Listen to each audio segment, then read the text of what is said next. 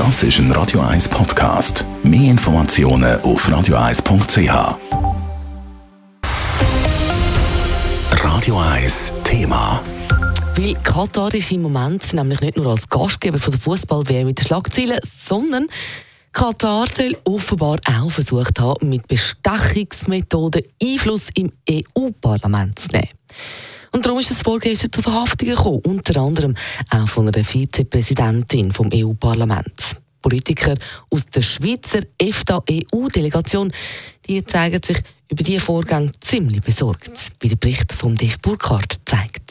Das EU-Parlament ist ein riesiger Apparat. Über 700 Parlamentarierinnen und Parlamentarier aus den 27 EU-Staaten sitzen drin. Viele von ihnen kennen Hans-Peter Portmann persönlich. Der Zürcher FDP-Nationalrat ist Mitglied der EFTA-EU-Delegation vom Schweizer Parlament. Die Korruptionsvorwürfe beschäftigen ihn darum sehr. Das erschreckt wirklich. Eigentlich haben sie ja gerade, auch im Unterschied zu den Ländern, wo sie herkommen, haben sie ein sehr hohes Salär. Die verdienen mehr als wir Schweizer Politiker, haben sehr viel Vorzüge. Und es ist dann fast wie nicht begreiflich, dass man dann gleich noch kann, äh, gewisse Geldversuchungen erlegen dass man kann korrupt sein wenn dann die Vorwürfe auch tatsächlich stimmen, betont Hans-Peter Portmann.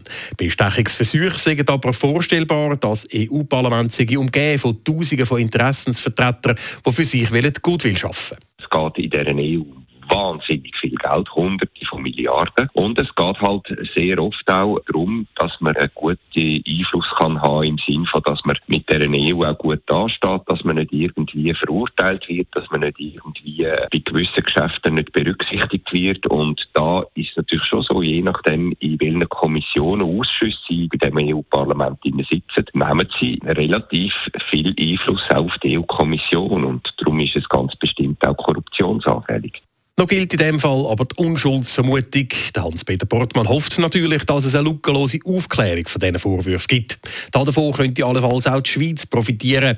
Der Kampf gegen die Korruption in der Politik sei auch in der Schweiz ein Dauerbrenner. Auch wir haben verschiedenste Gesetze geändert, gerade jetzt zum Beispiel auch Transparenzgesetz zu Spenden, zu Wahlspenden, zu Parteispenden. Auch wir versuchen wirklich präventiv schon im Voraus eigentliche Korruption können ausschliessen. Und wenn jetzt das EU-Parlament vielleicht zu gewissen Erkenntnis kommt aus dem Korruptionsfall, dann werden wir sicher daraus lernen.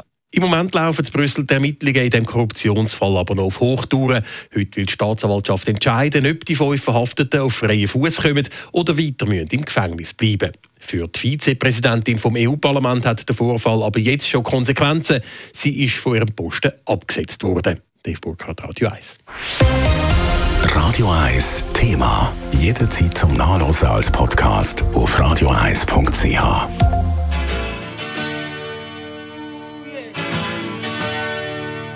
Radio 1 ist Ihre Newsender. Wenn Sie wichtige Informationen oder Hinweise haben, rufen Sie uns an auf 044 208 1111 oder schreiben Sie uns auf redaktion.radio1.ch.